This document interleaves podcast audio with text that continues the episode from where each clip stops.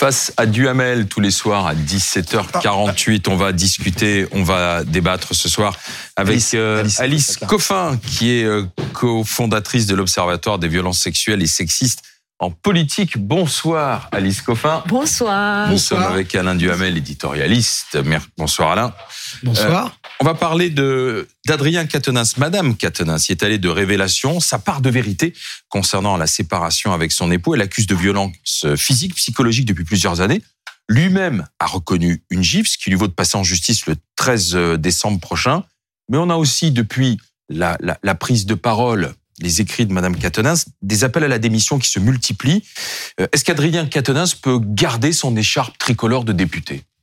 Bah, Pour être franc, je crois que c'est extrêmement improbable et probablement pas souhaitable non plus. Merci, Monsieur Duhamel, de le dire. Bah, oui, mais débat, j'espère. non, je pense au contraire cette histoire, elle est tellement éloquente que ça, c'est très bien qu'on puisse en parler parce qu'elle déploie Alors, quelque Alain chose. Duhamel va développer. Alors, vous coupé, pardon. Alors, euh, pourquoi est-ce que c'est extrêmement improbable?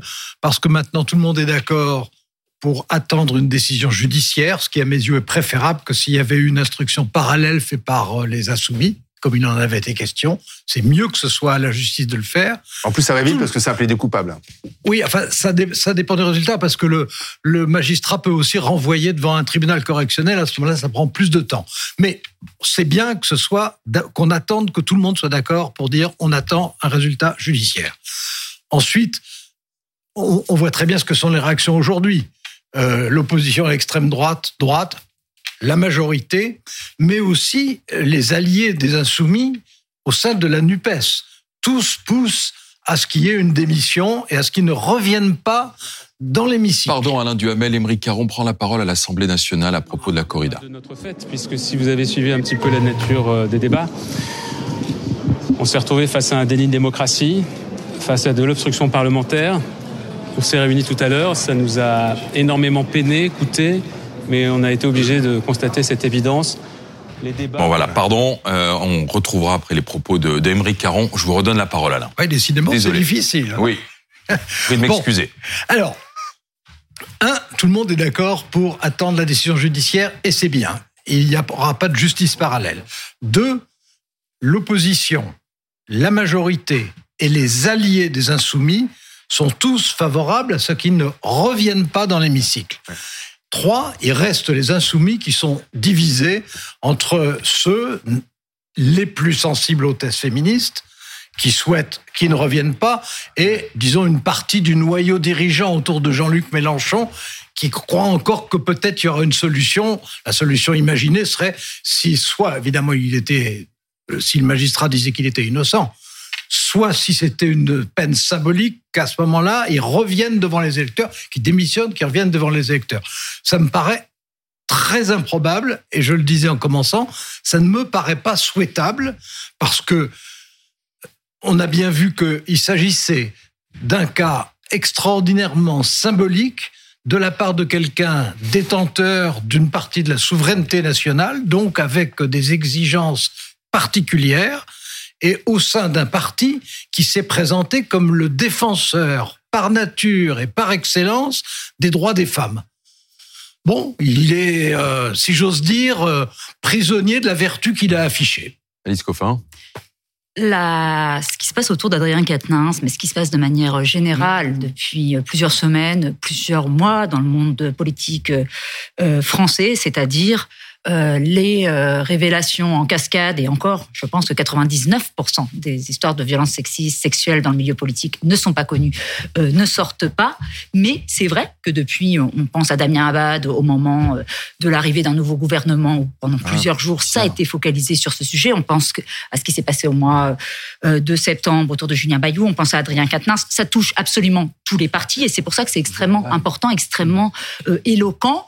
Ce que je vois, moi, on peut le voir comme une arrivée que ça, devient un sujet d'actualité qu'on doit le traiter, on peut le voir aussi sur la résistance, la résistance que ça pose auprès des principaux euh, responsables de ce parti, que ça soit l'attitude de Jean-Luc Mélenchon qui joue un rôle total de j'allais dire de parrain. Enfin, il y a demain c'est le 25 novembre, euh, journée internationale pour l'élimination des violences contre les femmes. Il y a pour la première fois une euh, vous citiez, je, je suis à l'observatoire effectivement des violences sexistes et sexuelles en politique, une cérémonie qui est organisée qui s'appelle ça va bien se passer, clin d'œil, hommage à Gérald Darmanin, qui remet des prix à ces euh, tous ces hommes politiques. On en a eu euh, des dizaines et des dizaines qu'on pouvait nommer. Je parle uniquement sur des histoires de documentation, documentée, enquêtée, parce que ça gangrène absolument toute la vie politique et toute la vie démocratique. Mon problème sur Adrien euh, Quatennens et sur beaucoup d'autres aussi, c'est qu'encore une fois, les chefs politiques ne prennent absolument pas la mesure, soit qu'ils soient comme Jean-Luc Mélenchon vraiment à protéger. On sait qu'en fait, Jean-Luc Mélenchon, son rôle, a dû prendre ses responsabilités et dire à Adrien Quatennens, tu ne peux plus être Mais avec bien nous. sûr, il aurait dû le faire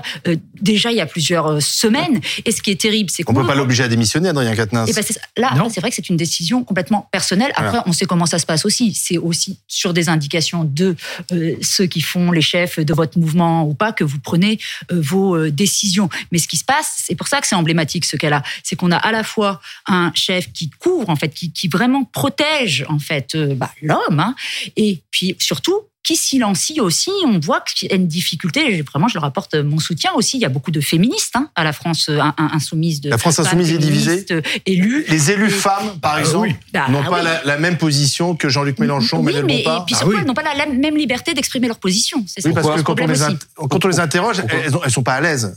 Daniel Obono, d'ailleurs, on l'a interrogé en début de semaine, n'était pas à l'aise. vraiment, tout le monde mais soutient à elle parce que c'est pas du comment- tout simple, comme comment- dans d'autres partis, hein, dans les républicains, c'est encore plus verrouillé. Comment est-ce qu'elle pourrait être à l'aise Bah, Alors, attendez, attendez. Comment est-ce que, décidément, aujourd'hui, j'ai du mal à parler.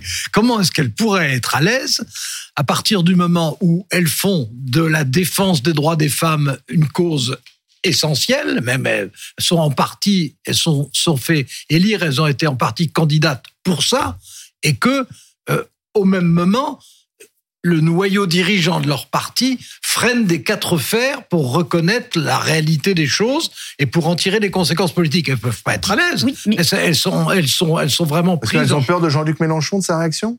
Bah, et, elles ont peur. Je chef? Suis- dis- disons que euh, ça met en valeur le fait, d'une part, que les insoumis sont partagés entre leurs objectifs proclamés et leur comportement réel, et d'autre part, et ça on le sait bien, que c'est un parti qui est organisé sur une base extrêmement autoritaire autour, Oui, alors, autour d'un personnage le- qui est charismatique. sur le verrouillage de la parole, moi je parle parce qu'on est très solidaires et ça serait, je pense, j'espère qu'un jour les hommes puissants de politique vont comprendre qu'on se parle beaucoup entre femmes euh, des, Qu'est-ce qu'elle différents- vous, des différents vous, partis. alors dans les, tout tous les partis, que ça soit En Marche, que ça soit les Républicains aussi à droite, les femmes disent qu'elles ne peuvent pas parler.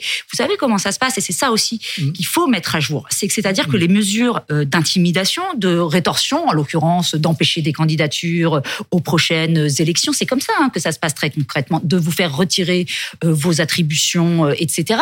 C'est pas, je suis pas en train de décrire un monde imaginaire. hein. C'est très très concret la façon dont on arrive à silencier, à intimider les femmes politiques qui seraient tentées de prendre euh, la parole. vous- et c'est pour ça que je dis qu'on n'a qu'un tout petit bout, un tout Alors- petit bout de ce qui se passe réellement. Je Vous pensez pas que je- Attendez, je suis d'accord avec Mm. vous pour dire qu'il y a encore des freins considérables Mm. qui sont liés, bah, qui sont liés à, à des siècles, euh, et Oui, sans doute d'ailleurs à des millénaires.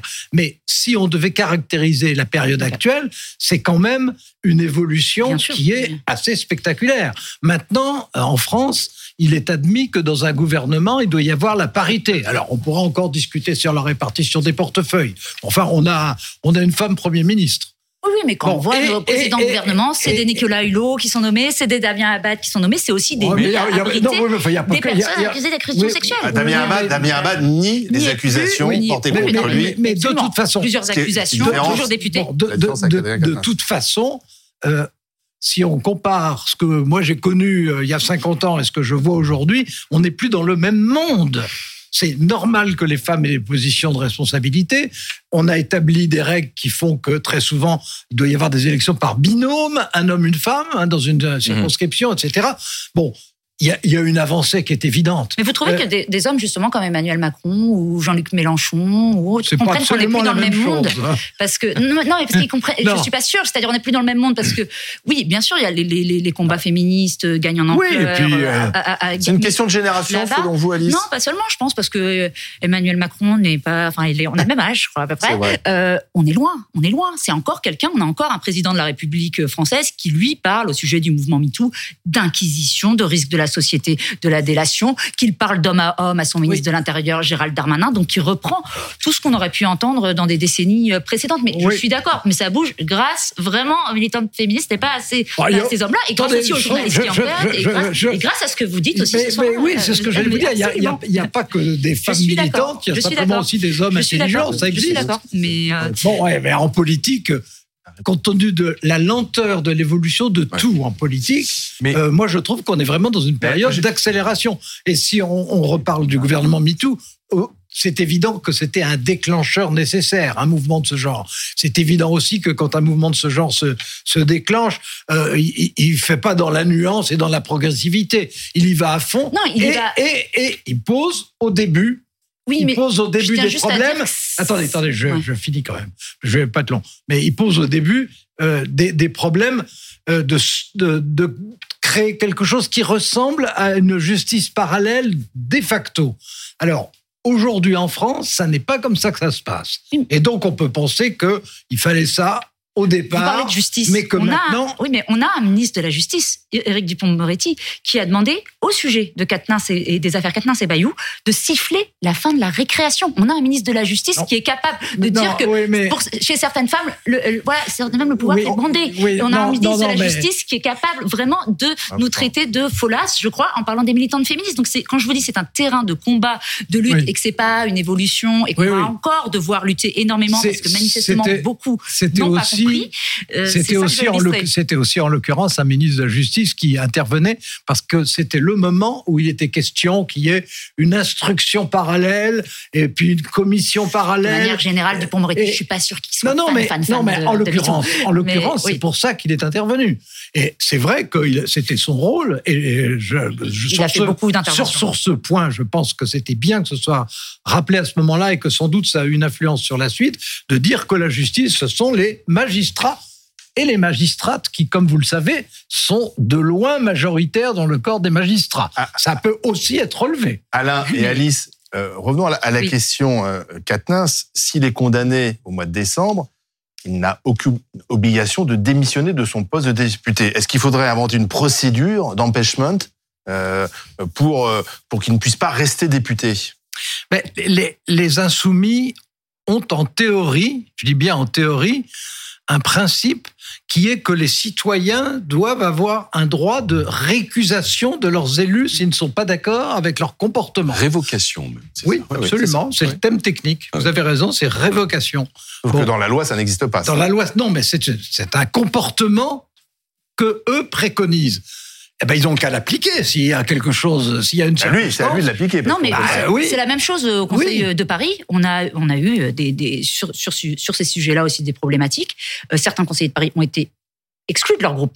Mais on ne peut pas les, les, les forcer à démissionner. Est-ce qu'il faudrait une procédure particulière ils Est-ce- qu'il faudrait une procédure particulière Et moi, je pense qu'il faut bien sûr réfléchir aussi. euh, alors, il y a plusieurs choses. Il y a un que quand il vient, on a des informations qui sont nouvelles hein, par rapport au fait quand il s'est présenté devant les électeurs Oui. euh, et électrices, ça c'est effectivement cette histoire de Mais- révocation là. Et puis il devrait y avoir évidemment euh, des choses pour lesquelles ça ne devrait pas être Mais- possible de siéger en tant que député si vous avez reconnu euh, des, des- Ah. violences conjugales. Moi oui, ça me semble aller de soi et que ça puisse être marqué dans un texte ne me choquerait pas. ouais. Après, attention de ne pas confondre le temps médiatique, la responsabilité individuelle et le temps judiciaire. Et non, mais évidemment, ce qui est compliqué, ce qui est, complexité, ce qui est compliqué, c'est que euh, il y a trois justices. hein. Il y a la justice des magistrats, il y a la justice des politiques et il y a la justice médiatique. Et que ces trois euh, majorités ne correspondent pas du tout. Et en particulier, ne correspondent pas du tout dans la chronologie.